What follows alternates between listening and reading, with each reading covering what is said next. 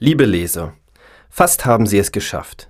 Unser Geschicklichkeitstest der Wendezeitschrift geht mit dieser Ausgabe zu Ende. Was für manche eine Geduldsprobe war, nahmen andere als willkommene Abwechslung. Vor dieselbe Lebenslektion gestellt, reagieren Menschen völlig unterschiedlich. Aber wer oder was bestimmt eigentlich, wie ich reagiere? Als Vater weiß ich, dass die elterliche Prägung einen enormen Einfluss auf uns hat. Wie oft wurde ich von mir selbst oder meiner Frau dabei ertappt, dass ich den Kindern ungeduldig und schroff beibringen möchte, geduldig, respektvoll und höflich zu sein. Was wir aber erleben, beeinflusst unser Handeln und Sein viel mehr als das, was wir theoretisch gelernt haben. Davon berichten in dieser Ausgabe auch unsere Missionare. Der gelehrte Glaube wird erst durch das Erleben authentisch und lebensverändernd. Ich muss leben, was ich predige, wenn ich wirklich möchte, dass Menschen von mir lernen, wie wertvoll ein Leben mit Jesus ist. Viel Freude beim Zuhören. Ihr David Spied, Mediengestaltung. Gottes Wort für unsere Ehe. Bernhard und Elke Grupp, Brasilien. Bernhard, wenn ihr nun in den Heimataufenthalt nach Deutschland geht, macht dann die Gemeinde aus der Stadt weiter mit den Eheseminaren? fragten mich besorgt die jungen Ehepaare aus unserer Canella Indianergemeinde. Ja, Pastor Wilson hat mir schon zugesagt, dass er die Seminare hält, gab ich zur Antwort, ganz zur Freude der 18 Ehepaare. Denn in den Ehekursen erleben und lernen sie, wie gut Gottes Wort für ihre Ehe ist. Sie sind vielen Versuchungen ausgesetzt, die in ihrem Dorf leider gang und gäbe sind. Verlockendes Fremdgehen, Scheidungen, Streit und schnelles Eingeschnapptsein. Viele heiraten zwischen 13, die Mädchen, und 16 Jahren, die Jungs.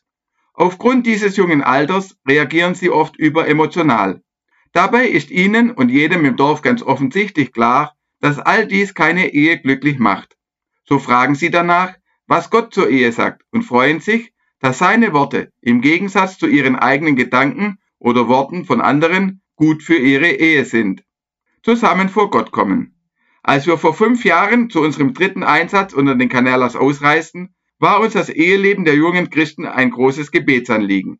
Damals kamen viele nach der Heirat nicht mehr in die Kirche. Man hatte unter anderem Angst vor Getratsche. Man könnte ja nur in den Gottesdienst gehen, um nach jemand anderem zu spannen. Im Lauf der letzten Jahre konnten wir die Paare jedoch ermutigen, zusammenzukommen. Jetzt ist es ganz normal. Die kulturellen Schamgrenzen halten sie von sich aus ein. Die jungen Männer setzen sich auf die eine Seite, die jungen Frauen auf die andere. Gegenseitig stärken sich jetzt die Paare, als Christen ihre Ehe zu leben. Darauf weise ich sie an ihrer Taufe besonders hin. Wir lernen auch von anderen Paaren. Wir lernen von ihnen, dass sie uns und andere christliche Ehepaare als Vorbilder suchen und brauchen. Kenala-Ehepaare arbeiten im Normalfall zusammen auf dem Feld. An uns sehen sie, dass wir auch viel zusammenarbeiten. Wie wichtig es ist, den Ehepartner nicht durch unüberlegtes Handeln zu kränken, zu beschämen und zu verletzen, lernen wir auch für unsere eigene Ehe noch stärker zu berücksichtigen. So lernen wir alle gemeinsam, dass Gottes Wort sehr gut für unsere Ehe ist. 1. Korinther 13, Vers 5 und 6 sagt, Liebe hat Geduld, Liebe ist freundlich, sie kennt keinen Neid, sie macht sich nicht wichtig und bläst sich nicht auf. Sie ist nicht taktlos und sucht nicht sich selbst. Sie lässt sich nicht reizen und trägt Böses nicht nach.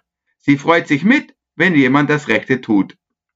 Beten Sie mit, dass in den zwei Jahren, in denen wir nun in Deutschland im Heimataufenthalt sind, die jungen Ehepaare froh im Glauben zusammenleben und die Eheseminare von Pastor Wilson ihnen gut weiterhelfen.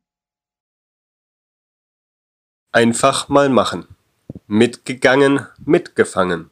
So könnte man es vielleicht etwas negativ beschreiben, was mir Anfang 2019 passiert ist. Unser Direktor wurde zu einer Vorstellung einer Organisation eingeladen, die das Anliegen hat, Menschen für Mission zu begeistern, sie über Mission in der Bibel aufzuklären und Christen aufzuzeigen, was sie selbst dazu beitragen können, dass die Menschen von Jesus hören. Nun konnte der Direktor aber nicht, eigentlich habe ich zu dem Zeitpunkt nur als Koordinator für Kurzzeit- und Freiwilligendienste gearbeitet. Trotzdem fragte er mich kurzerhand am Tag davor, ob ich denn für ihn einspringen könnte. Spontan, wie ich eigentlich nicht bin, sagte ich zu. Die Infoveranstaltung war gut und interessant. Danach wurde man für eine zweitägige Schulung ab dem kommenden Tag eingeladen. Puh, schon eine wichtige Sache, aber das sollte nun wirklich unser Direktor selbst machen. Er konnte nicht. Ich schon. Hm. Kurz entschlossen klärte ich mit Christine ab, ob das bei mir ginge, war dabei und wurde geschult in Missionsmobilisation.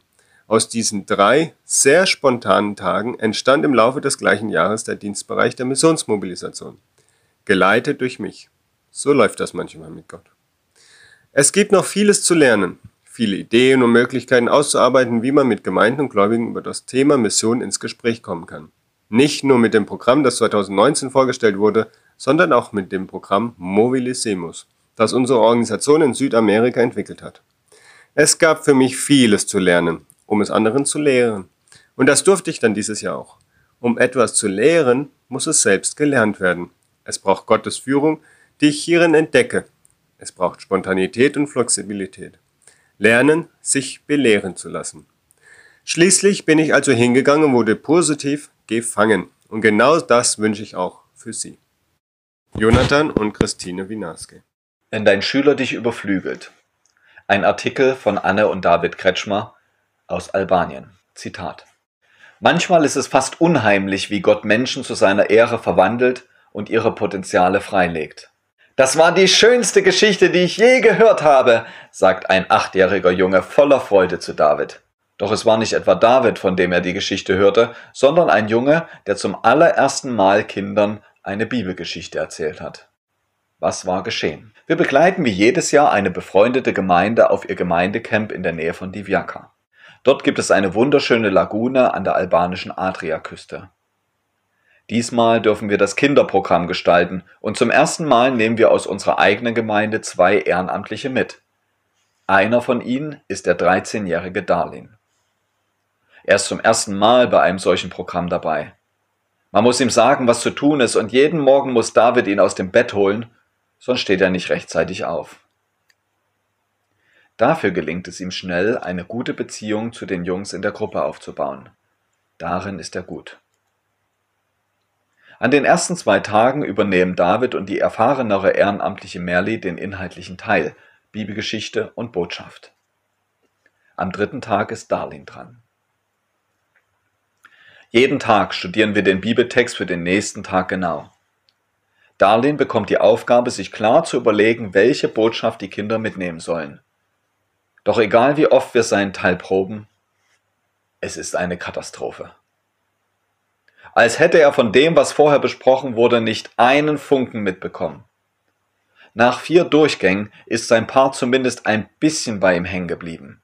Am nächsten Morgen steht nochmal eine Probe an, bei der Darlin wieder mal gerade erst von David aus dem Bett geworfen, alles durcheinander bringt. Wir verpassen fast das Frühstück, weil wir so lange brauchen. Na, das kann ja was werden heute, denken wir uns. Innerlich stellen wir uns schon die Frage, wie wir die Situation retten sollen, wenn die Geschichte und Botschaft völlig in die Hose gehen und die Kindergruppe beginnt Quatsch zu machen, weil sie sich langweilen. Etwas beunruhigt beginnen wir also das Kinderprogramm. Dann ist Darlene dran und liefert eine beeindruckende Vorstellung ab. Die Kinder hängen an seinen Lippen, sind fasziniert, lachen, haben Spaß. Die Begeisterung gipfelt in der Aussage des kleinen Jungen, der in seinen ganzen acht Jahren wohl noch nie eine schönere Geschichte gehört hat. Und wir realisieren, gerade waren wir noch die Lehrer. Jetzt hat Gott uns jemanden geschenkt, von dem wir noch was lernen können. Manchmal ist es fast unheimlich, wie Gott Menschen zu seiner Ehre verwandelt und ihre Potenziale freilegt. Und wie schnell das gehen kann, da kommen wir kaum hinterher und stehen staunend daneben.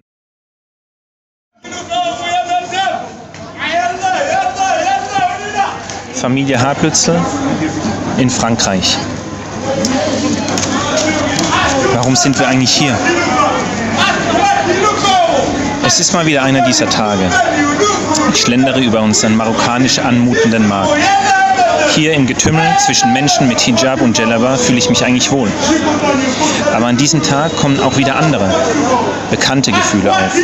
Ich komme mir irgendwie nutzlos vor, habe Gedanken wie, Vater, warum sind wir eigentlich hier?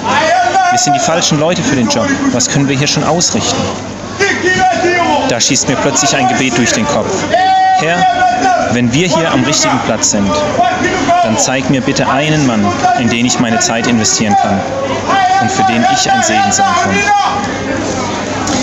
Keine zehn Minuten später fällt mir ein junger Mann auf, der ungewöhnlich alleine dasteht. Ja, verloren wirkt. Ich gehe auf ihn zu und frage, ob ich ihn auf einen Kaffee einladen könne. Etwas verwirrt nimmt er die Einladung an.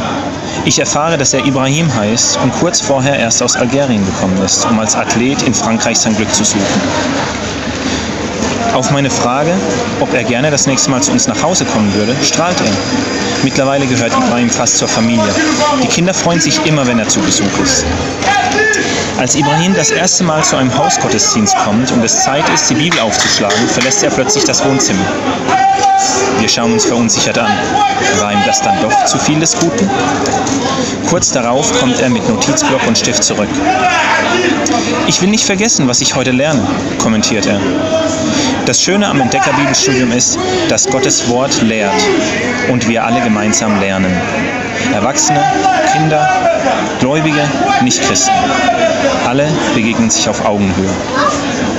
Wir lesen eine Geschichte in der Bibel, versuchen dann diese als Gruppe nachzuerzählen und beantworten schließlich gemeinsam drei Fragen. Was lerne ich in diesem Abschnitt über Gott? Was lerne ich über den Menschen? Was möchte ich in der kommenden Woche anwenden? Als wir uns für zwei Monate in Deutschland aufhalten, hört Ibrahim auf, in der Bibel zu lesen.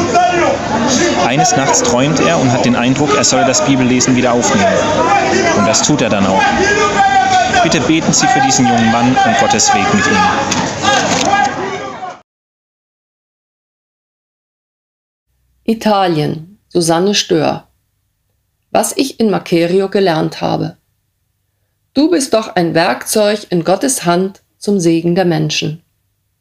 Nach 24 Jahren Einsatz in Italien könnte die Quintessenz meines Dienstes sein, ich bin als Person der Brief Christi, der gelesen wird.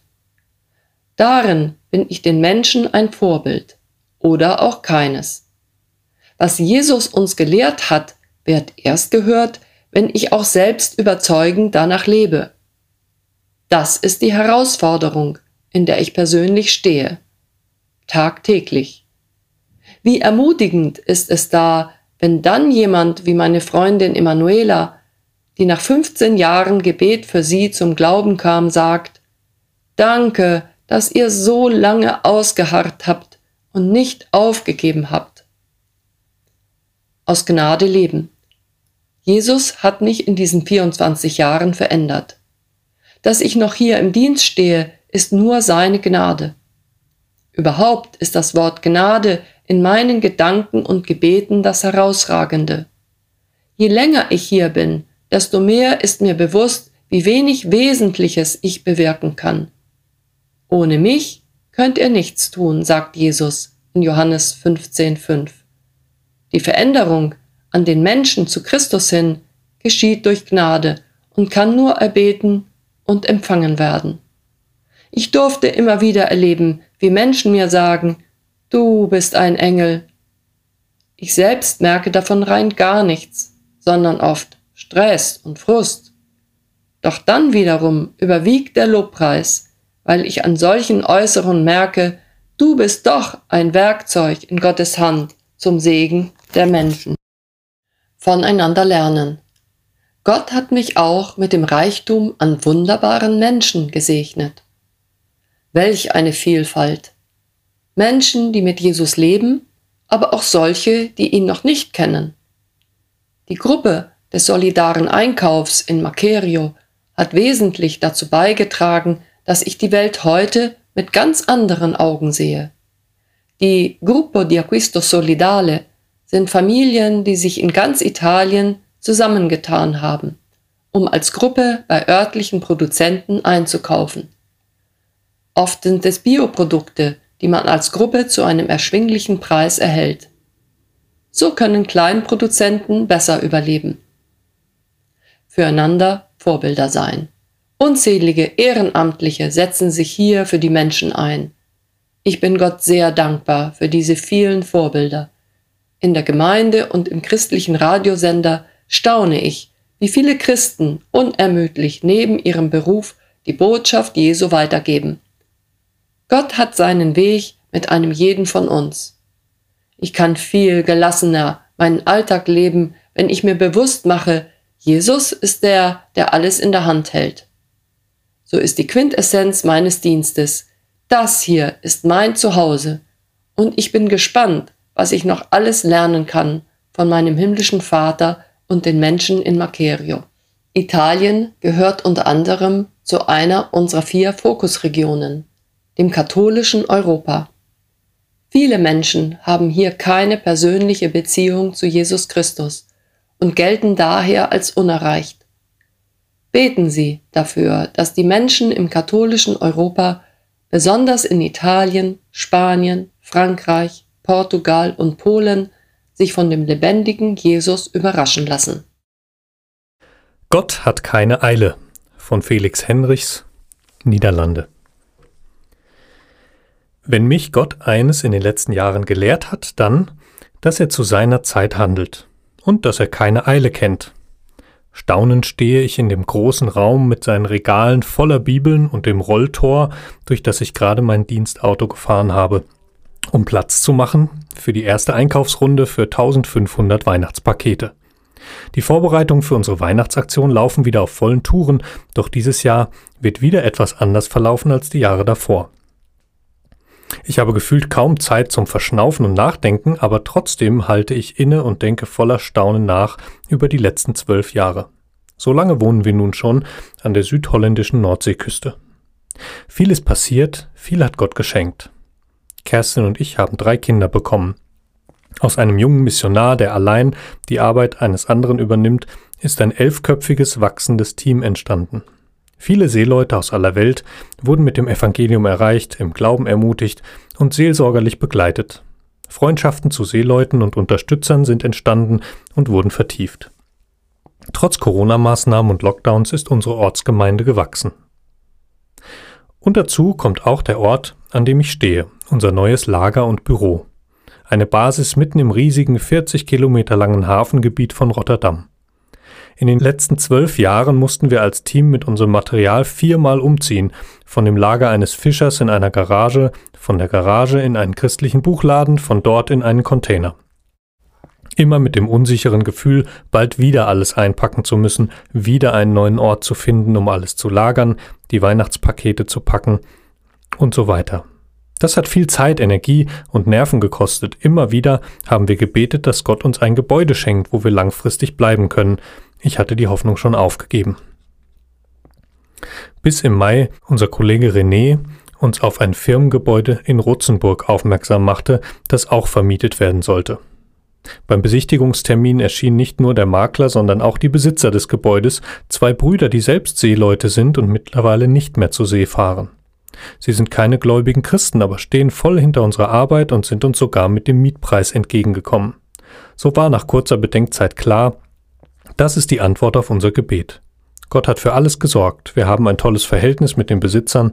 Innerhalb weniger Monate bekamen wir genug Spenden, um das obere Stockwerk, das nur eine offene Empore ist, umzubauen und einzurichten. Hier können wir langfristig bleiben. Alles hat seinen Platz und ist für alle Schiffbesucher gut zu erreichen. Gott ist so gut. Er gibt, was wir brauchen, aber eben zu seiner Zeit. Sophie und Hans-Peter Sauter in Österreich. Die Bibel lehren in Schulen. Die Schüler erleben im Religionsunterricht einen geistlichen Rückhalt an dem Ort, wo ihr Glaube immer wieder mal auf dem Prüfstand steht.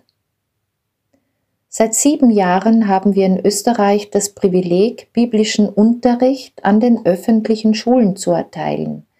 Das Fach heißt Freikirchliche Religion und wird an Schulen angeboten, an denen mindestens drei Schüler mit freikirchlichem Religionsbekenntnis sind. Dazu gehören Baptisten, Pfingstkirchen, FEG, Mennoniten und Elia Christengemeinde. Der Hintergrund dazu ist, dass sich diese fünf Gemeindebünde 2013 zu den Freikirchen in Österreich zusammengeschlossen haben und seit damals als Kirche staatlich anerkannt sind. Eine der positiven Auswirkungen davon ist, dass wir nach Einreichung und Genehmigung eines Lehrplanes beim Unterrichtsministerium 2014 Religion an Schulen unterrichten können. Was sehe ich, Sophie, als Religionslehrerin seither als Frucht? Wir freikirchlichen Religionslehrer werden in den Lehrerzimmern regelmäßig gefragt, wer die Freikirchen sind und was sie glauben. Das ist jedes Mal eine Gelegenheit vom Glauben an Jesus Christus zu erzählen. Auch die Schüler lernen, Farbe zu bekennen an ihren Schulen und tun es in der Regel gerne. Denn wenn es normalen Religionsunterricht für sie an ihrer Schule gibt, dann steht ihr Glaube nicht mehr in der Sektenecke. Gleichzeitig erleben sie im Religionsunterricht einen geistlichen Rückhalt an dem Ort, wo ihr Glaube immer wieder mal auf dem Prüfstand steht, sei es durch andere Unterrichtsfächer oder Mitschüler. Das sind nur drei der Gründe, warum ich trotz mancher Herausforderungen, die es auch gibt, gerne freikirchlich Religion unterrichte. Agatha und Johannes Mariniok, Deutschland. Verstehst du auch, was du da liest? Mein ganzes Leben habe ich eine innere Leere verspürt, die sich mit nichts füllen ließ. Aber jetzt denke ich, dass ich hier genau das finden kann, wonach ich schon so lange gesucht habe. In der ehemaligen DDR aufgewachsen, weiß Pia nicht viel von Gott. Nun sitzt sie in einem Bibelkurs und wir wundern uns selbst darüber, wie es dazu kam. Denn vor gerade mal einem Tag sprach sie im Supermarkt mit einer Christin aus ihrer Nachbarschaft, die sie anschließend zum Bibelkurs einlud. An diesem Abend beginnen wir mit den Kursteilnehmern unsere Reise durch die Bibel. Drei Monate später berichtet Pia voller Freude Ich habe jetzt begriffen, dass durch Jesus nichts mehr zwischen mir und Gott steht. Genau an diesem Abend reden wir von der Kreuzigung und auch davon, was der zerrissene Vorhang im Tempel bedeutet. Dass nun durch Jesus Christus der Weg zu Gott frei ist, habe ich persönlich erfahren. Bekräftigt Pia gerührt. Unsere Aufgabe. Karin ist ebenfalls in diesem Kurs. Sie sagt, dass sie schon öfters versucht habe, die Bibel zu lesen. Es fiel ihr aber schwer, das alles richtig zu verstehen. Das erinnert uns an Apostelgeschichte 8, wo Philippus fragt, Verstehst du auch, was du da liest? Die Antwort des Kämmerers, wie kann ich denn, wenn mich nicht jemand anleitet? 2000 Jahre später ist es nun unsere Aufgabe, Menschen in der Bibel anzuleiten. Karin freut sich jedes Mal und nennt diese Abende den Höhepunkt ihrer Woche. Mit den Teilnehmern, die die frohe Botschaft annehmen, gehen wir circa ein Jahr lang vertiefter durch die Bibel. Dabei können wir ihnen ganz natürlich bei den ersten Schritten ihres neuen Lebens zur Seite stehen. Vom Bibelkurs zur Gemeindegründung. Und was passiert, wenn der Kurs zu Ende geht? In den vergangenen Jahren schlossen sich die Neubekehrten stets einer bestehenden Gemeinde an. Aber nun durften wir lernen, dass Gott uns auch ganz unerwartete Wege leiten kann. In einem langen Prozess hat er uns dahin geführt, mit anderen Glaubensgeschwistern eine neue Gemeinde zu gründen. Zu sehen, wie der Einzelne von Gott berufen wurde, den Frieden des Höchsten zu erleben und festzustellen, wie er sich um große und kleine Dinge kümmert, versetzt uns immer wieder ins Staunen. Taufe im Herbst. Als sie nun auf dem Weg weiterzogen, kamen sie an ein Wasser, und der Kämmerer spricht, Siehe, da ist Wasser, was hindert mich getauft zu werden? Apostelgeschichte 8, 36. Die Neugläubigen aus unserer Mitte wollten sich ebenfalls taufen lassen. So stiegen wir bei herbstlichen Temperaturen in den nahegelegenen Fluss. Der tröstliche Gedanke, dass wenn Gott Daniels Freunde vor der Hitze des Feuerofens bewahrt hat, er auch uns vor der Kälte des Wassers bewahren kann, machte uns kurz vor dem Betreten des Wassers Mut. Und genauso kam es dann auch. Da wir noch im Vorbereitungsdienst sind, freuen wir uns über Unterstützung im Gebet und im Geben. Gerne kommen wir auch in Ihre Gemeinde und berichten ausführlicher von Gottes Handeln. Missionare zur Welt bringen. Wenn ich an meine eigene Vorbereitungszeit denke, kann ich mir vorstellen, dass diese Leidenschaft hilfreich sein wird. Mein Herz schlägt für Menschen. Ich heiße Christina Krappe, bin 42 Jahre alt und komme aus Mülheim an der Ruhr im schönen Ruhrgebiet. Ich bin aufgewachsen in der evangelischen Landeskirche, besuche aber schon seit vielen Jahren die Credo-Gemeinde in Mülheim-Sahn. Seit ich 16 bin, lebe ich mein Leben mit Jesus. 2013 besuchte ich die DMG-Missionare Dorothee und Siegfried Reuter in Peru. Dort forderte Gott mich heraus mit der Frage, ob es für mich nicht auch dran sei, einen Schritt aus meinem sicheren Boot zu wagen, um ihm und seinen Menschen im Ausland zu dienen. Die Frage ließ mich nicht mehr los. Ein langer Weg des Fragens und Betens begann. Auf einem Infowochenende für Missionsinteressierte startete so auch gleichzeitig mein Weg mit der DMG. Ich wagte es und machte einen Kurzeinsatz in Benin, Westafrika. Dort bestätigte Gott trotz vielen Herausforderungen meine Berufung, so dass ich 2017 erneut nach Benin ausreiste. In einem Krankenhaus in Bemerike habe ich in meinem Beruf als Hebamme gearbeitet und außerdem viele andere Dinge gemacht, mit denen ich vorher nicht gerechnet hatte. So habe ich zum Beispiel eine Kita für Kinder vom Krankenhauspersonal mit aufbauen dürfen und mich in der Betreuung von Gästen und in dazugehörigen Gästehäusern engagiert. Seit Ende April 2021 bin ich wieder zurück. Der Wechsel zwischen einem westafrikanischen Dorf und Deutschland ist an manchen Tagen noch heftig, wird mir aber erleichtert durch eine wunderschöne Wohnung, umgeben von einer herrlichen Landschaft mit Blumenwiesen, Weinbergen und Feldern. Eine Wohltat für das Auge nach all dem Staub und auch der Not in Benin. Auch das herzliche Willkommen auf dem Buchenauer Hof hilft mir dabei, mich mehr und mehr zu Hause zu fühlen, um mich in meine neue Aufgabe hineinzufinden. Anfang August habe ich meinen neuen Dienst als Mentorin für neue Missionare im Heimatzentrum begonnen. Die Anfrage, ob ich mir vorstellen kann, diese Stelle zu übernehmen, überraschte und erfreute mich gleichermaßen. Nach viel Gebet und Austausch mit Geschwistern habe ich in dieser Anfrage Gottes Wegweisung und sein Handeln in meinem Leben erkannt. Ich bin sehr dankbar, dass Gott mir diese neue Berufung geschenkt hat. Während meiner Hebammentätigkeit machte es mir am meisten Freude, bei Hausbesuchen nach der Geburt nicht nur medizinisches Wissen, sondern auch ein wenig Hilfe zum Leben und Orientierung mitzubringen. In der Sprechstunde in Bembereke habe ich es geliebt, mit den Frauen gemeinsam problematische Situationen zu entwirren, Krisen zu erkennen und dann gemeinsam mit ihnen hindurchzugehen, Freuden und Nöte mit ihnen zu teilen. Wenn ich an meine eigene Vorbereitungszeit denke, kann ich mir vorstellen, dass diese Leidenschaft hilfreich sein wird. Ich kann nur darüber staunen, wie Gott mich in den letzten Jahren auf die neue Aufgabe vorbereitet hat und auch darüber, wie punktgenau er die Dinge oft führt.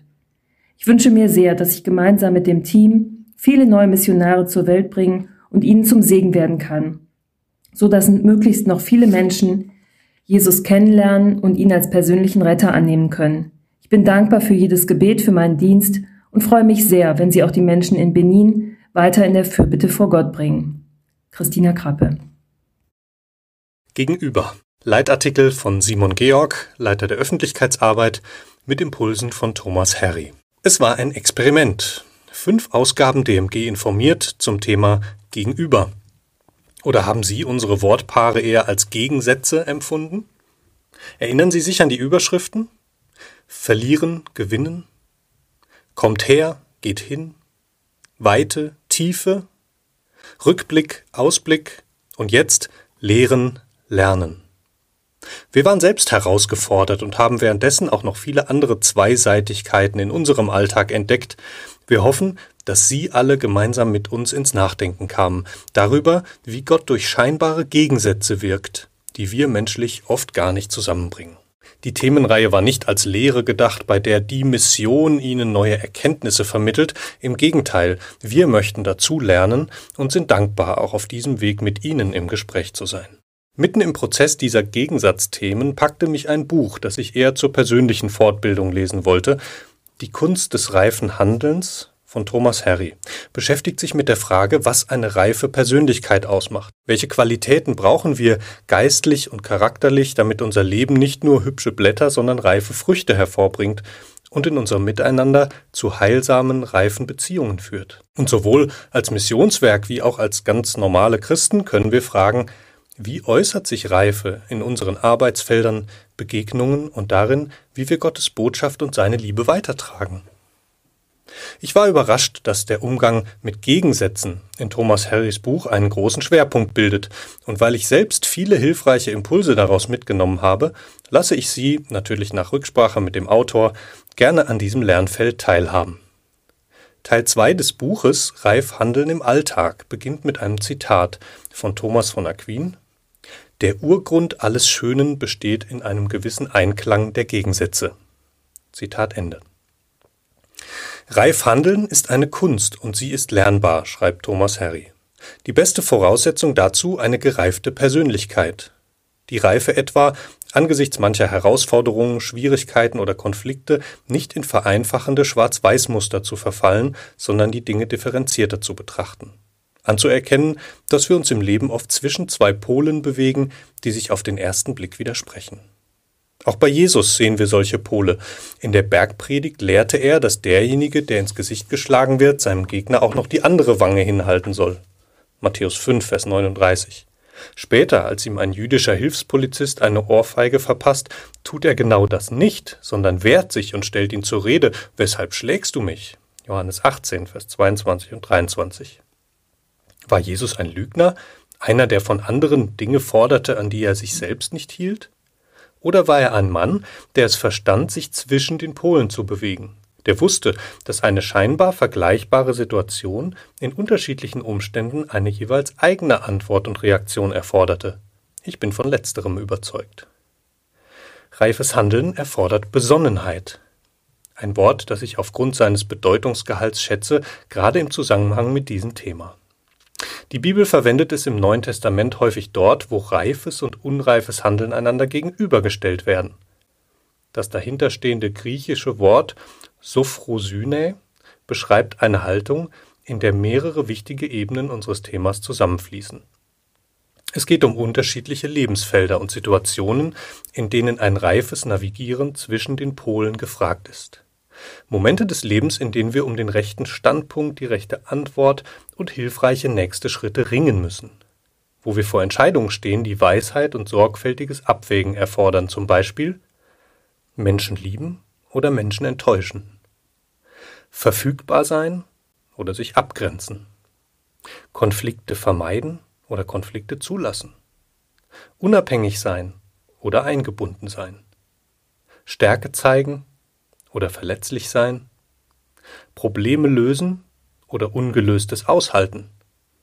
Sorgfältig planen oder flexibel bleiben. Menschen ermutigen oder Menschen konfrontieren. Soweit aus dem Buch von Thomas Harry. Jedem dieser Paradoxe widmet Thomas Harry ein eigenes Kapitel. Es lohnt sich tiefer einzusteigen, besonders da, wo ich Unsicherheiten in meinem eigenen Alltag entdecke. Verfügbarkeit und Abgrenzung ist ein Wunderpunkt, an dem ich selbst weiter lernen will. Ich kann unmöglich für jeden da sein. Auch nicht für jede mögliche Aufgabe oder Anfrage, die an mich herangetragen wird. Abgrenzung ist manchmal notwendig, um sich auf Wichtiges zu konzentrieren. Gleichzeitig wäre es ungesund, mich ständig abzugrenzen, weil Gott mich auch in neue Herausforderungen führen will. Für bestimmte Menschen und besonders für Gottes klares Reden und seine Aufgaben in meinem Leben will ich verfügbar sein. Wie höre ich auf ihn? Wie lerne ich, mich richtig zu entscheiden? Auch Missionare finden sich in diesem Spannungsfeld. Nicht immer sind die konkreten Aufgaben vor der Ausreise ins Einsatzland eindeutig beschrieben. Vor Ort verändern sich die Rahmenbedingungen. Man lernt neue Nöte kennen und Menschen freuen sich, dass der Vollzeitler angereist ist, um nun endlich die Aufgaben anzupacken, die schon lange brach liegen. Aber niemand kann alles auf einmal leisten. Menschen lieben, Menschen enttäuschen, hängt manchmal eng zusammen mit Verfügbarkeit und Abgrenzung. Wir lesen weiter aus dem Buch. Die Evangelien beschreiben ein interessantes Bild. Jesus lässt sich stören, aber er grenzt sich auch ab. Im Johannesevangelium wirkt er bis Kapitel 12 in der Öffentlichkeit. Ab Kapitel 13 ist er ausschließlich mit seinen Jüngern zusammen. Er wäscht ihnen die Füße, teilt mit ihnen das Abendmahl, betet für sie, tröstet und lehrt sie. Jesus handelt nach dem Leitsatz des alttestamentlichen Buches Prediger, dass alles seine dafür bestimmte Zeit und Stunde hat. Prediger 3, Vers 1 bis 9. Anfangs hat praktisch jeder Mann freien Zugang zu ihm. Später grenzt er sich stärker ab und investiert in gerade mal ein Dutzend Menschen. Die damit verbundene Lektion? Wer verfügbar sein will, muss sich abgrenzen können. Wer sich abgrenzt, tut es, um woanders verfügbar sein zu können. Beides bedingt einander, oder anders gesagt, wer für alle verfügbar ist, ist für niemanden richtig da. Buchzitat Ende. Gut, dass wir als Jesus-Nachfolger die Möglichkeit des Gebets haben. Im weltweiten DMG-Team, und dazu zählen wir Sie auch, ist das ja nicht nur eine Möglichkeit, sondern unser Fokus. Wir dürfen beten um Weisheit für jeden einzelnen der Missionare, für jeden Mitarbeiter, für jeden Missionsfreund, für sie und uns im Alltag. Wir beten um Ausgewogenheit zwischen den Polaritäten, die uns umgeben. Wir beten um Klarheit, was jetzt dran ist. Wir beten um den Impuls, heute genau das zu tun, was Gott durch uns tun möchte. Vielen Dank, wenn Sie dieses Anliegen mit uns tragen, auch über unser Jahresthema 2021 hinaus. Dass in unserem Beten, Arbeiten und Glauben manche Frage offen bleibt, damit können wir leben, wenn wir uns bewusst machen, dass Gott über allem steht. Thomas Harry schreibt gegen Ende seines Buches, Mündigkeit im Glauben bedeutet auch zu lernen, die Polaritäten des Glaubens nicht als Last oder Gefahr zu betrachten, sondern als etwas, was den Glauben tief, schön und reich zu machen vermag. Wir sehen auch bei den Autoren der Bibel, die wir als Helden des Glaubens betrachten, in ihrem Gottesbild und Glauben fügt sich nicht eins harmonisch ins andere, es werden nicht alle Fragen beantwortet und nicht alles geht auf. Ein Grund dafür sind die Spannungen, die uns die Polaritäten des Glaubens zumuten. Wer sich ihnen stellt, wird immer beides erleben. Erstens, dass er sich an manchen von ihnen reibt. Zweitens, dass dieselben Spannungsfelder zu einer Bereicherung des Glaubens beitragen können. Sie weiten unseren Blick und vertiefen unser Staunen über Gott. Soweit Thomas Harry. Das brauchen wir, aus allen menschlichen Gegensätzen neu nach oben schauen zu Gott, der sie überblickt. Neben Rückblick und Ausblick beides haben wir ja im Rahmen unseres Jubiläums dieses Jahr gern gefeiert, ist uns dieser Aufblick besonders wichtig geworden. Darin liegt die wichtigste Lektion für beide, Lehrer und Lernende, nämlich Jesus besser kennenzulernen. Die Buchzitate sind entnommen aus Die Kunst des reifen Handelns von Thomas Harry, erschienen im SCM Brockhaus Verlag. Das Buch ist erhältlich als Buch, E-Book oder Hörbuch. Liebe Leser, was Hänschen nicht lernt, lernt Hans nimmermehr. Kennen Sie dieses Sprichwort? Wenn ich mir Gottes Wort anschaue und die Geschichten, die er mit seinen Menschen schreibt, dann kann ich dem entschieden widersprechen. Nicht bei Gott. Bei ihm lohnt es sich immer, ein lernendes Hänschen zu bleiben. In einem Leben mit Jesus sind wir tagtäglich aufgefordert und herausgefordert, dazu zu lernen. Ich bin halt so ist keine Christuseinstellung. Wenn er uns zu etwas berufen hat, dann lehrt er uns auch, es zu tun. Und das erfahren auch unsere Missionare weltweit, egal ob sie als junge Erwachsene gerade erst ins Abenteuer aufbrechen oder ob sie schon seit Jahrzehnten für Gott im Dienst sind. Wie sie von den Menschen um sie herum lernen, über Kultur, über sich selbst, über Beziehungen, über Gott, berichten sie uns in dieser Ausgabe DMG informiert. Ich wünsche Ihnen und mir, dass wir immer offen dafür sind zu lernen und dass Gott uns Menschen zur Seite stellt, die uns lehren, so dass wir wiederum andere unterweisen und ihnen helfen können. Ihre Corinna Schmid. Erik Mehringer, Tansania. Vom Lehrer zum Schüler und umgekehrt. Wir sind da, um zu lernen, nicht um zu helfen. Auf dem Vorbereitungsseminar letzten Jahres erinnerte Günter Beck uns Shorties daran, aus welcher Motivation heraus wir einen Kurzeinsatz machen bzw. machen sollten. Und wie ich in den folgenden Monaten mehr und mehr realisierte, würde er recht behalten. Letzten Oktober war es soweit. Endlich reiste ich mit Josia, meinem Mitfreiwilligen, nach Tansania um neun Monate unter Straßenkindern in Dar es Salaam zu arbeiten. Nach circa 14 Stunden konnte ich im Landeanflug erst schemenhaft, dann immer deutlicher die Umrisse meines neuen Zuhauses sehen. Riesige Hochhäuser, erstaunlich viel Grünfläche und die Millionen von Einwohnern Dar es Salaams kamen langsam näher. Ich verspürte Tatendrang und ein Bedürfnis, mich nach all der Vorbereitung und der langen Zeit des Wartens endlich beweisen zu können. Ich wollte zeigen, dass ich genau der richtige Freiwillige für diese Stelle war. Ein paar Einführungstage später fand ich mich in einem kleinen Klassenzimmer wieder, um in einem fünfwöchigen Sprachkurs die Grammatik und erste Vokabeln der Landessprache Suaheli zu lernen. Nach dem Unterricht waren wir meist in der Küche, dem Garten oder im Dorf. Wir lernten dort Brot zu backen, Wäsche per Hand zu waschen und, auf schmerzhafte Weise, immer genug Sonnencreme aufzutragen. Schnell musste ich mich also, wohl oder übel, vorerst in der Rolle des Lernenden einfinden. Nach einer ganzen Weile, als ich mich ausreichend auf Swahili verständigen konnte, wechselte ich in die Rolle des Lehrers. Das dachte ich zumindest. Meine Hauptaufgabe bestand darin, ehemalige Straßenkinder in Englisch zu unterrichten. Mir wurde jedoch schnell bewusst, dass ich weiterhin noch viel zu lernen hatte. Eine Situation verdeutlichte das sehr schön. Als einer der Jungs nach dem Unterricht an die Tafel ging, mir Blatt und Stift in die Hand drückte und mich spontan Tansanias kulinarische Spezialitäten auf Swahili lehrte. Des Weiteren musste ich mich auf das Lerntempo, die Lernmethoden und eine sehr kurze Aufmerksamkeitsspanne der Kinder einlassen. Klar, ich hatte nun endlich die Möglichkeit, auch etwas meines Wissens zu vermitteln und freute mich über jede gelungene Stunde, jede verstandene Grammatik. Doch darüber hinaus lehrten der Unterricht sowie die Erfolge und Rückschläge vor allem mich selbst, zumal ich jetzt ein Lehramtsstudium anstrebe und sozusagen schon mein erstes Auslandssemester hinter mir habe. Und ich wurde mit jeder Einheit selbstsicherer. In den vergangenen neun Monaten habe ich viel mehr gelernt, als ich je zurückgeben könnte. Und doch habe ich die Gewissheit, dass ich ebenfalls ein Gewinn für meine Einsatzstelle und unsere Jungs sein durfte. Ich kann also das sehr erfreuliche Fazit ziehen, mein Einsatz war eine Win-Win-Situation und eine überaus wertvolle Lektion fürs Leben.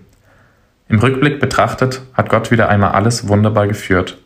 Er lehrte mich, was es bedeutet, wenn er am längeren Hebel sitzt und seine führende Hand alles unter Kontrolle hat.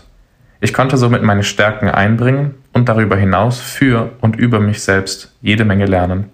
Ich bin davon überzeugt, dass Gott uns immer wieder durch andere Menschen in unserem Umfeld lernen lässt, auch wenn wir das nicht immer gleich erkennen. Familie Marx. Theologische Ausbildung in Peru. Staunen. Es geht darum, den Studierenden dabei zu helfen, sich zu Jesu Füßen zu setzen und zu lauschen, zu staunen. Einer meiner Gründe zu unterrichten ist, mir Dinge besser merken zu können und Neues zu lernen. Neues in der Vorbereitung und Neues von den Studenten selbst. Auch ich bin nur ein Student. Wir alle sind Schüler und folgen unserem Meister nach. Einer meiner Lieblingsprofessoren der theologischen Ausbildung hatte immer wieder so schön Folgendes betont. Das Ziel der Ausbildung ist nicht das Lehren, sondern das Lernen. Das habe ich mir ins Herzen brennen lassen. Es geht nicht um mich. Es geht nicht darum, großartige Vorträge in meinen Kursen zu halten. Es geht darum, die Studierenden zum Lernen anzuleiten, ihnen dabei zu helfen, sich zu Jesu Füßen zu setzen und zu lauschen zu staunen. Die Ursache unseres Staunens. Eines meiner Lieblingszitate, die ich fast in jedem Kurs zu Anfang erwähne, stammt von Callistus Ware. Er sagt, wir sehen, dass es nicht die Aufgabe des Christentums ist, auf jede Frage einfache Antworten zu geben, sondern uns nach und nach auf ein Geheimnis aufmerksam zu machen. Gott ist nicht so sehr das Objekt unserer Erkenntnis als die Ursache unseres Staunens. Es geht mir in meinen Kursen nicht um reine Wissensvermittlung. Natürlich ist sie Bestandteil, jedoch nicht Hauptsache. Zurzeit leite ich einen Kurs zur Apostelgeschichte, an dem rund zehn Studenten zweimal wöchentlich teilnehmen an. Auch hier hatte ich zu Anfang das Zitat erwähnt. Was ich den Studierenden allerdings auch gesagt habe, ist, wenn sie diesen Kurs rein wegen Informationen belegen, wären Sie mit einem ordentlichen Kommentar zum biblischen Buch besser bedient. Wenn Sie allerdings daran interessiert sind, gemeinsam und vom Heiligen Geist geleitet auf dem Weg unterwegs zu sein, dann sind Sie in meinem Kurs vollkommen richtig. Zu Füßen unseres Meisters. In einer unserer letzten Einheiten sprachen wir zum Beispiel von Apollos in der Apostelgeschichte 18 und wie Priscilla und der Killer ihn an die Hand nahmen um ihm die Lehre, wörtlich den Weg Gottes, noch genauer zu erklären. Ich finde es prima, dass Priscilla und Aquila Apollos zu sich einluden oder zumindest beiseite nahmen. Dann meinte einer der Studierenden, ja, das stimmt. Was allerdings auch echt klasse ist, ist, wie Apollos bereit war, von diesem Ehepaar zu lernen. Er ist ein wahrer Student. So hatte ich das noch gar nicht betrachtet. Apollos, ein glänzender Redner, ein gelehrter Mann, der sich in den heiligen Schriften äußerst gut zurechtfand und diese auch gut rüberbringen konnte, er sitzt nun bei Kaffee und Kuchen und lernt von Priscilla und Aquila. Ich staune immer wieder, mit welchen Augen andere Christen den Text betrachten und verstehen. Das ist sicherlich allgemein der Fall, wenn Christen zusammenkommen. Wenn allerdings Christen aus verschiedenen Kulturen gemeinsam zu Füßen ihres Meisters sitzen, dann wird das Ganze noch farbenfroher. Auch durch diese Erfahrung kann ich bestätigen. Gott ist tatsächlich die Ursache unseres Staunens. Von Siegfried und Dorothee Reuter Kinderhilfe Arequipa, Peru Backstube und Steppenbrand Seid uns herzlich willkommen und probiert. Marcella reicht jedem eine frisch gebackene Kartoffel. Vor uns tut sich, wie ein großes Maul, die Öffnung ihres neuen Steinbackofens auf. Alle Gemeindeglieder jonglieren den heiß servierten Erdapfel in ihren bloßen Händen. Wir sind zur Einweihungsfeier des eigenhändig von Antonio gebauten, neun Quadratmeter großen Backofens geladen und genießen unsere goldgelbe Peruana. Marcellas und Antonios Dorf befinden sich auf 3500 Metern im Andenhochland von Peru. Da Peru Ursprungsland der Kartoffel ist, wird sie in anderen Ländern Peruana genannt. Wir treffen uns heute am Sonntagnachmittag zum zweiten Mal. Seit 18 Monaten finden morgens die Gottesdienste auf einem abgelegenen Hochplateau im Freien statt. Da die Ausgangsbeschränkungen mittlerweile vom Volk selber gelockert werden, ist endlich Zeit bei Antonio ein Loblied auf Gottes Durchhilfe anzustimmen. Umso mehr, weil vor wenigen Stunden das Feuer einer Feldrodung außer Kontrolle geriet und sich als Steppenbrand bedrohlich auf das Dorf zubewegte. Mit Spaten und feuchten Decken konnte es Gott sei Dank noch 200 Meter vor ihrem Haus gelöscht werden. Marcella ist als Kind auf einem der weit abgelegenen Einsiedlerhöfe für Alpakazucht aufgewachsen. Eine bessere Schulbildung und die Sehnsucht nach mehr Behaglichkeit und Gemeinschaft drängten sie als Jugendliche zum Aufbruch ins Tal. Das fruchtbare Tal diente schon dem Inka-Imperium als Maiskornkammer.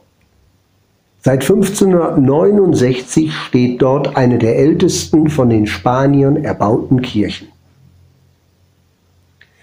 Heute werben Bürgermeister mit neuen Besiedlungsflächen um zukunftsorientierte Jungunternehmer.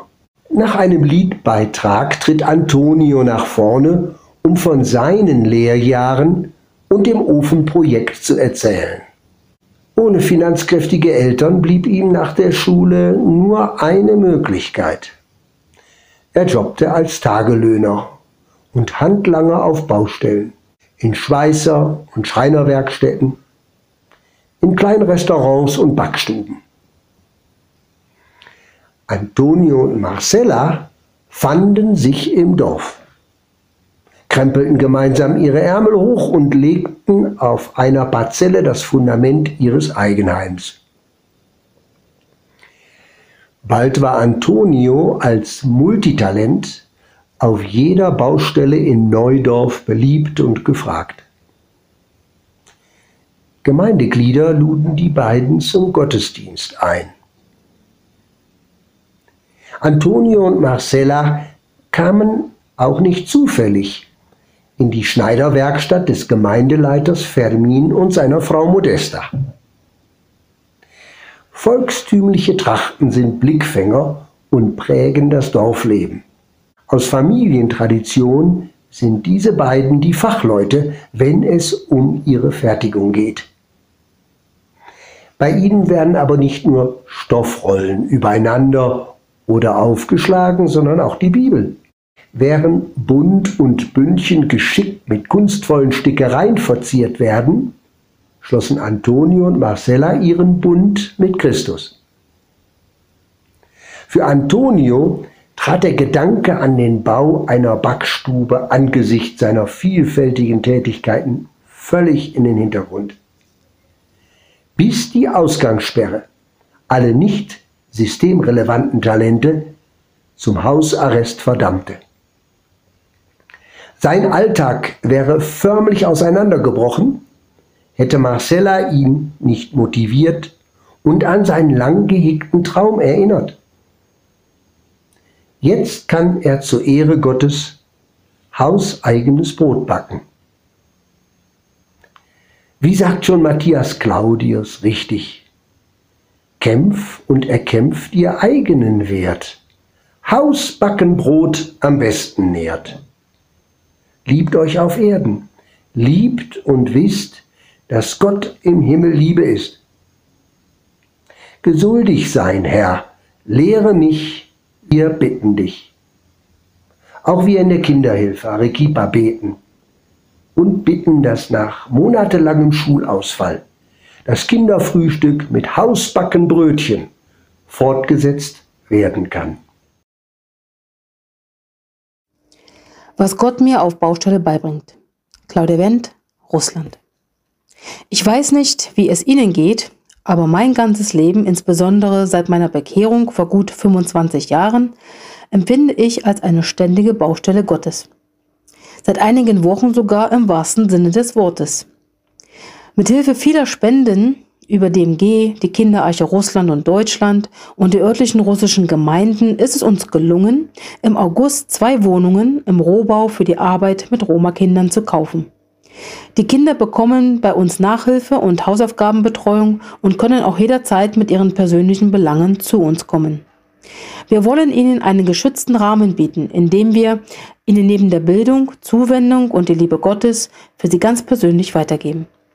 Der zusätzliche Platz durch die Wohnungen ist daher besonders wichtig. Man lernt nie aus. Die Umbau- und Renovierungsarbeiten laufen seit Anfang September auf Hochtouren. Als Pädagogin arbeite ich bereits seit 31 Jahren mit verschiedensten Kindern, davon seit sechs Jahren mit Roma-Kindern in Russland. Um die Arbeit mit eben diesen Kindern auszubauen, ist es erforderlich, mich auf einen ganz neuen Arbeitsbereich fachlich, sprachlich, zwischenmenschlich und auch geistlich einzulassen. Ich habe die ehrenvolle Aufgabe, die fünfte Kinderarche in Russland aufzubauen und derzeit zunächst als Projektleiterin die Renovierungsarbeiten zu koordinieren. Dabei muss ich zugeben, dass ich von der Baubranche überhaupt keine Ahnung habe. Gott sei Dank müssen wir aber auch nicht alles alleine können sondern haben einen sehr kompetenten und gottesfürchtigen Direktor der Kinderarche in St. Petersburg, von dem ich bei den Kaufangelegenheiten der Wohnungen schon sehr viel gelernt habe. Gott schenkt uns gerne Weisheit. Materialbestellungen, detaillierte Bau- und sicherheitstechnische Absprachen sind aufgrund unserer verschiedensten Muttersprachen und Mentalitäten eine enorme Herausforderung, bei denen es schon mal zu Missverständnissen kommen kann.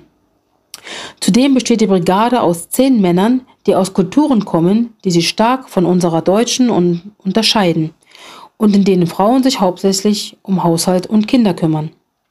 Da braucht es viel Hilfe von ganz oben. So bete ich täglich um Gottes Weisheit, denn wir haben es ja hier mit sehr wertvollen Menschen zu tun, deren Herzen wir als Kinderarche-Team und örtlicher russischer Gemeinde für Jesus gewinnen möchten. Danke, wenn auch Sie für diesen ganzen Prozess mitbeten. Wir danken Gott, dass schon so viele Spenden für den Wohnraum zusammenkamen. Für die Fertigstellung und Ausstattung beider Wohnungen benötigt unser Team noch ca. 20.000 Euro. Vielen Dank, wenn Sie die wertvolle Arbeit unter Roma-Familien unterstützen. Jens und Conny Auer, Niederlande. Zwischen Exegese, Spülmaschine und Apfelsaft.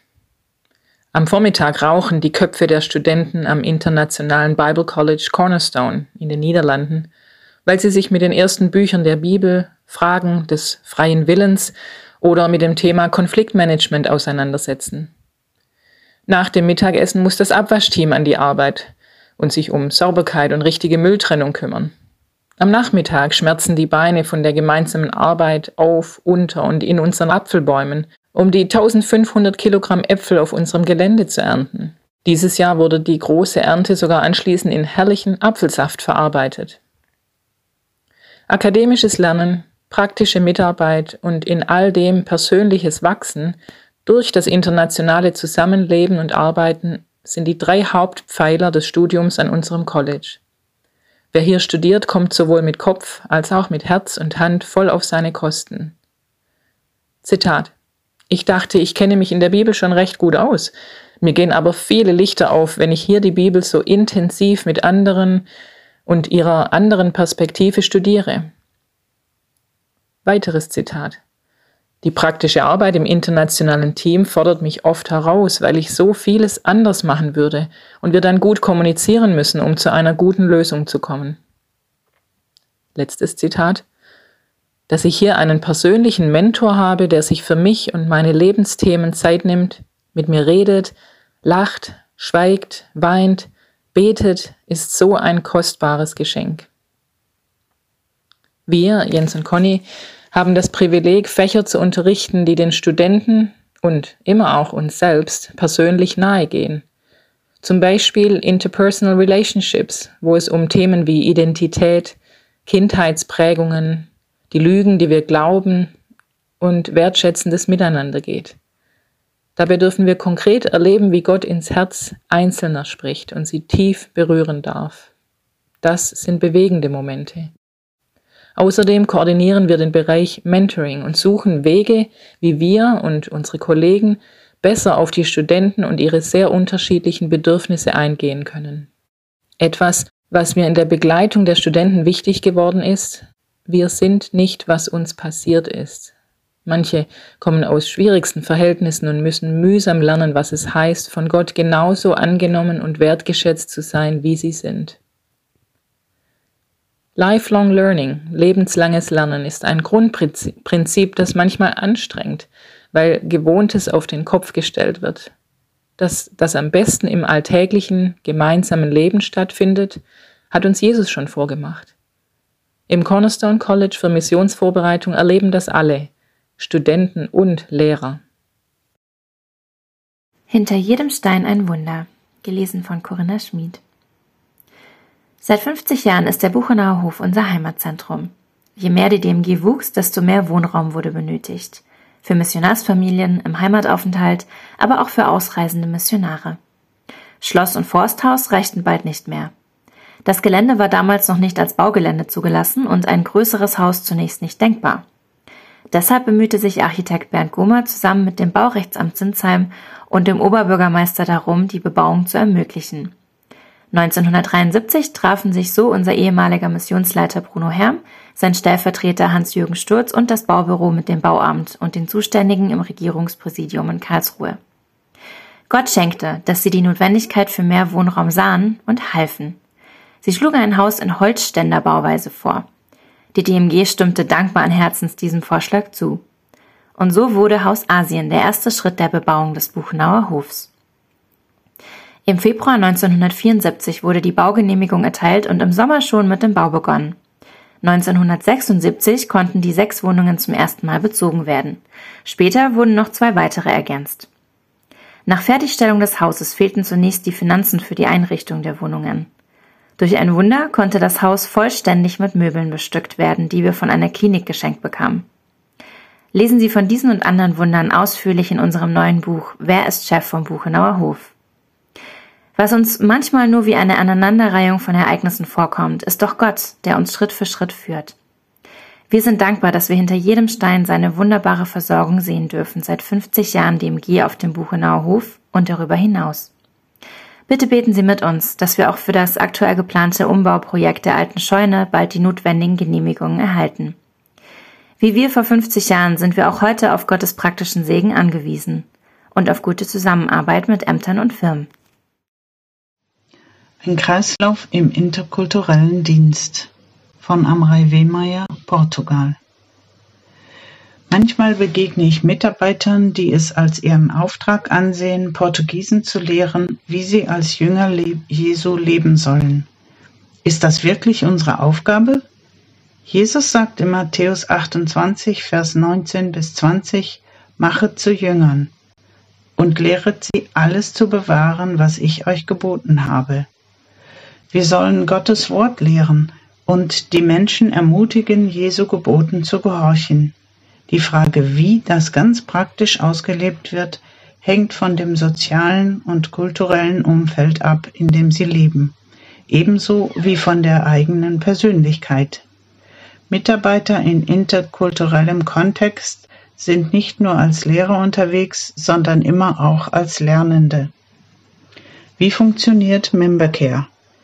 Dieses Prinzip zieht sich durch die Membercare-Arbeit, die seelsorgerliche Begleitung von geistlichen Mitarbeitern und ihren Familien. Es ist ein Kreislauf von Zuhören, Lernen und Lehren. Die meisten Gäste in unserem Membercare-Zentrum Recanto da Fonte sind ausgebildete Theologen und brauchen nicht über Gottes Wort belehrt zu werden. Oft reicht es aus, sie zum Beispiel an die Gebote zu erinnern, Gott zu lieben, den Sabbat zu halten oder niemanden zu beneiden. Sie kennen das sehr wohl, aber die praktische Umsetzung im eigenen Leben geht schnell im Dienst für andere verloren. Während die Gäste einige Tage hier verbringen, geht es oft darum, ihnen zuzuhören und miteinander zu überlegen, wie sie ihre Liebe zu Gott, zu ihrer Familie und zu Freunden wieder neu beleben.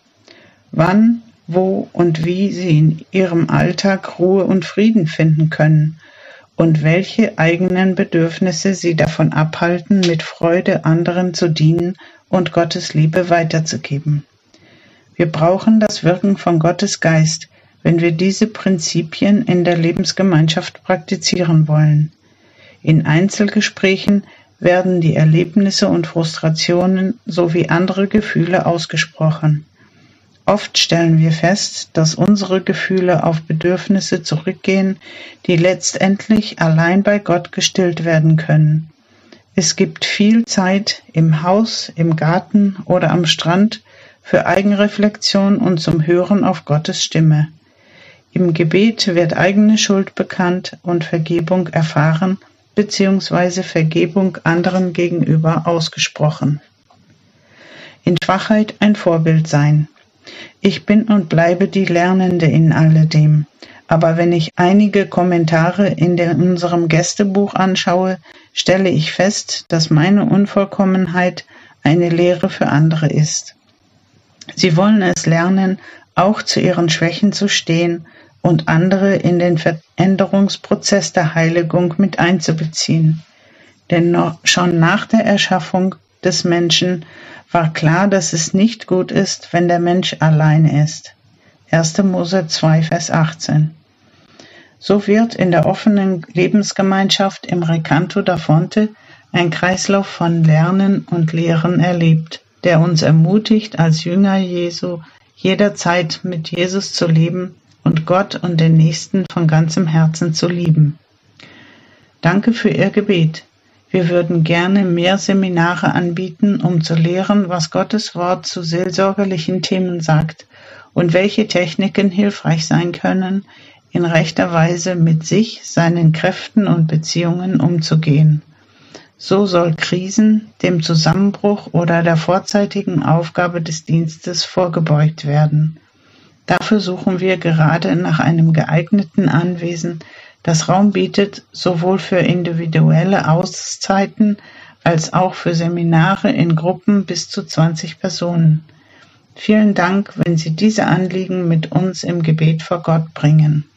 Amrei Wehmeier Auszüge aus dem Gästebuch wir kamen, wir unterhielten uns, wir lachten, wir weinten, wir aßen, wir hatten Gemeinschaft, wir eroberten, wir waren uns einig, wir wuchsen, wir waren uneinig, wir diskutierten. Vielen Dank.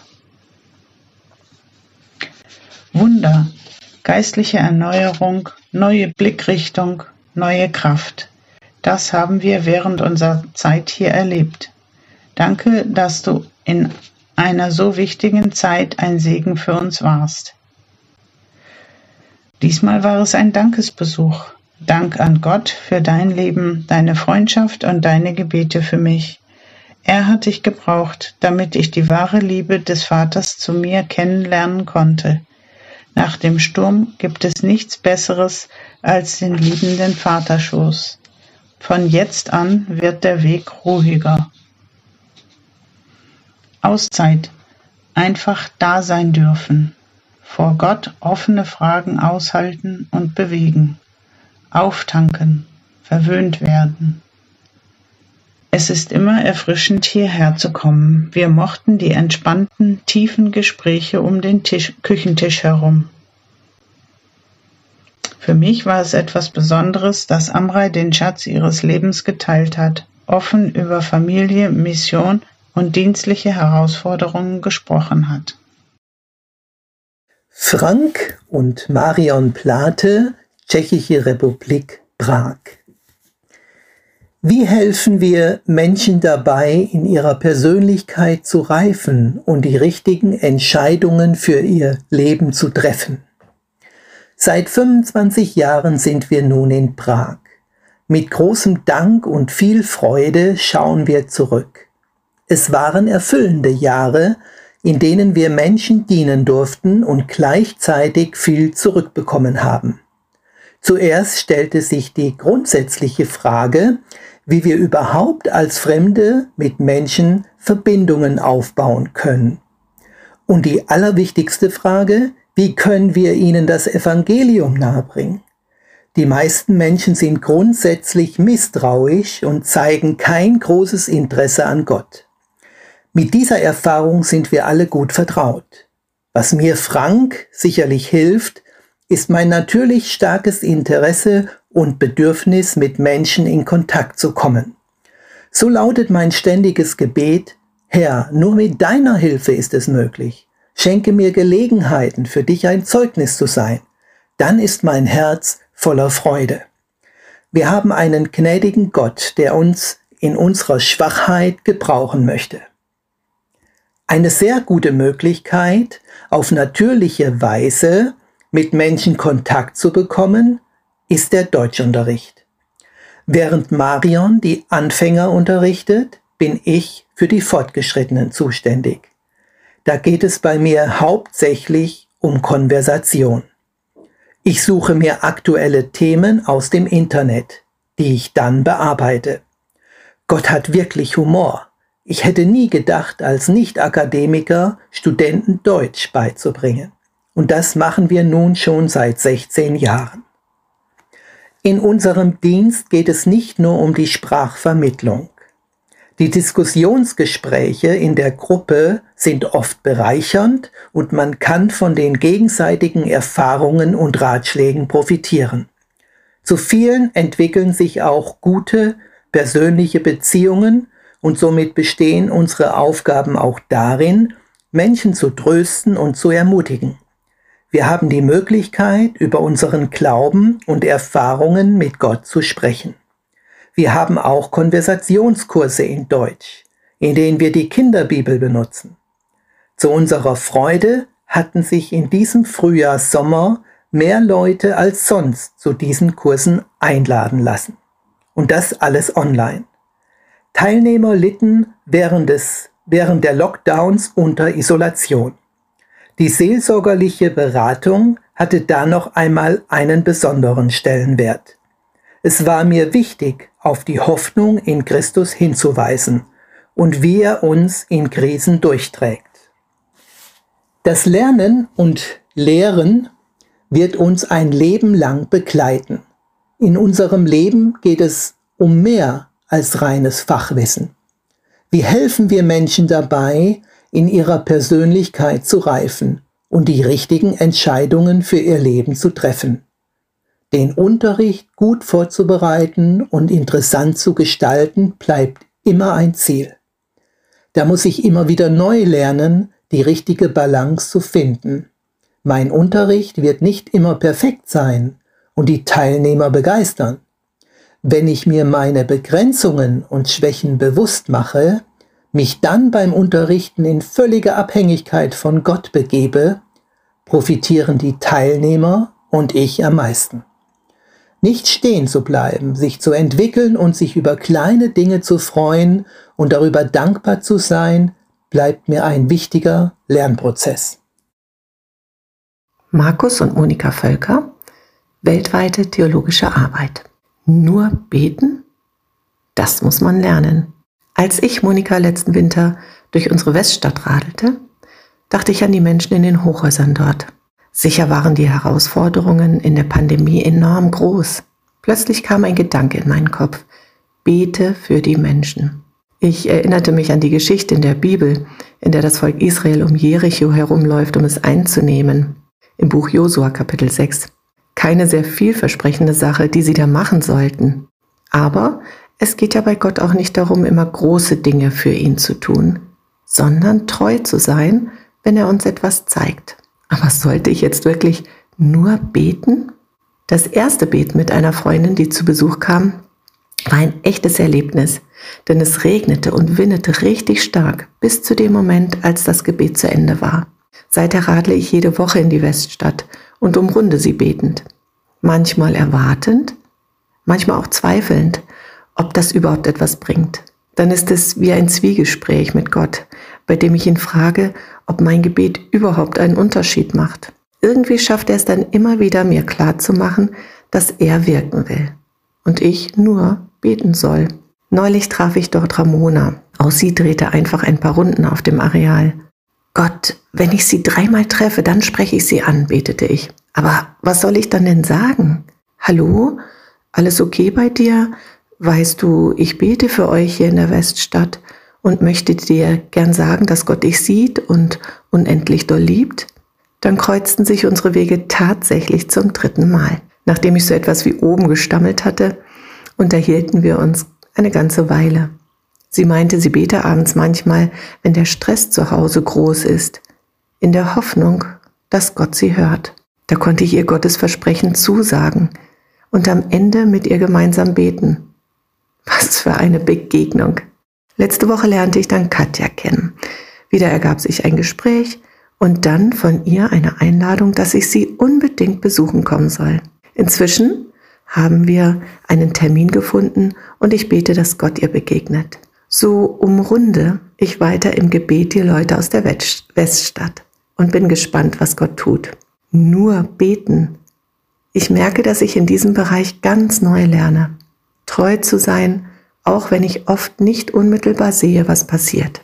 Vielleicht gibt es in Ihrem Umfeld auch eine Gegend oder eine Menschengruppe, für die Sie nur beten können. Ich wünsche Ihnen den Mut, damit zu beginnen. Mission vor unserer Haustür, gelesen von Monika Mench. Die rettende Botschaft von Gottes Reich wird auf der ganzen Welt verkündet werden, damit alle Völker sie hören. Matthäus 24, Vers 14. Mission verändert sich rasant. Der Auftrag bleibt bestehen. Während es für Missionare immer schwerer wird, in Länder einzureisen, in denen Jesus unbekannt ist, finden durch Kriege, Hungersnöte und andere Katastrophen große Völkerbewegungen statt. Menschen, die in große Städte flüchten, in Camps wohnen oder nach Deutschland kommen, haben nun die Möglichkeit, das Evangelium zu hören. Eine einzigartige Chance vor unserer Haustür. Gleichzeitig ist es eine große Herausforderung. Sprachbarrieren und kulturelle Unterschiede machen Begegnungen oft kompliziert. Für Gott ist das weder eine Überraschung noch eine Hürde.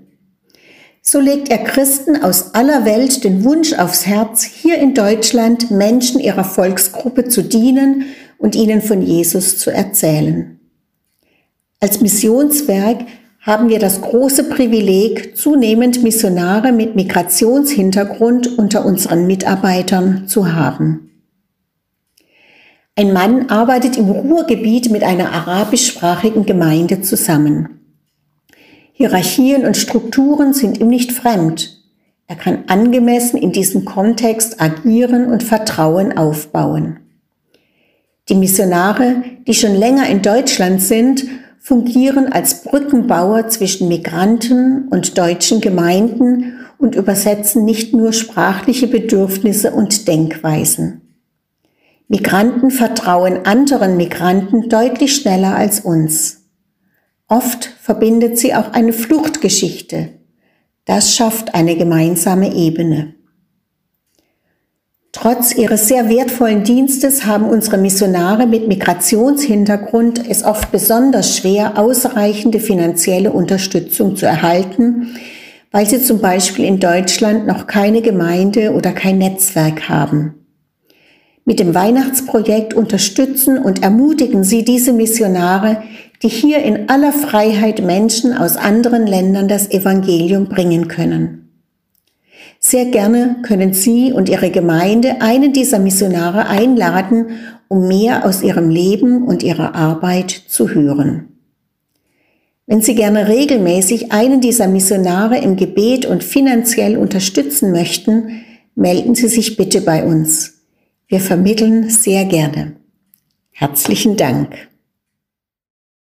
Eine Familie für Geflüchtete. Michael und Sarah Biscalis haben als neue Missionare bei der DMG angefangen. Ich, Corinna Schmid, habe mit Michael gesprochen. Gelesen von Simon Georg. Lieber Michael, erzähl mir doch mal ein bisschen was von dir. Ich wurde in Ägypten geboren und christlich erzogen. Als ich Teenager war, hat meine ganze Familie zu Jesus gefunden. Mein Bachelorstudium machte ich in Kairo und danach ein Masterstudium in Theologie. In Ägypten arbeitete ich in lokalen Organisationen und später auch in internationalen Organisationen mit, wo ich viele verschiedene Menschen kennenlernte. Meine Arbeit reichte vom Sozialarbeiter bis zum Trainer, Projektkoordinator. Durch diese vielseitige Arbeitsbereiche lernte ich nützliche Fähigkeiten und bin mir sicher, dass auch meine berufliche Laufbahn eine Vorbereitung von Gott war für den Dienst, den wir nun antreten. Meine Frau Sarah hat auch ihren Bachelor in Ägypten gemacht und Seelsorge an der Theologischen Fakultät studiert. Gerade ist sie dabei, Deutsch zu lernen. Wie hat Gott dich denn zu DMG gerufen? Über zehn Jahre lang legt Gott mir schon aufs Herz, seinen Namen unter Arabern groß zu machen. In Ägypten half ich bei einem Projekt für Geflüchtete mit. Durch diese Arbeit zeigte Gott mir, dass ich Geflüchteten und Migranten dienen soll.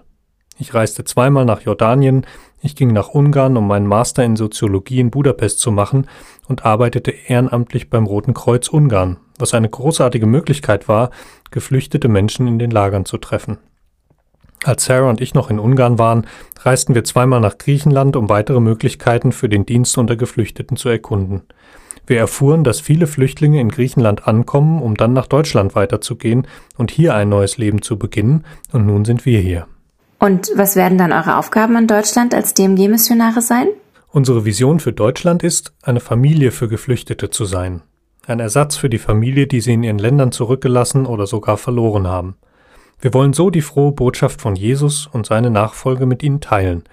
Zusätzlich dazu wollen wir Menschen bei Straßenevangelisationen erreichen. Was würdest du sagen, habt ihr gelernt, seit ihr hier bei der DMG seid? Wir haben gelernt, dass Gebet essentiell für jeden Dienst ist und dass die Balance zwischen einem Leben der Einfachheit und Liebe im Zusammenspiel mit Weiterentwicklung und Professionalität für den biblischen Missionar steht. Danach wollen wir streben. Und was möchtest du Menschen beibringen, die auf einer ähnlichen Reise sind? Das Leben mit Gott ist interessant.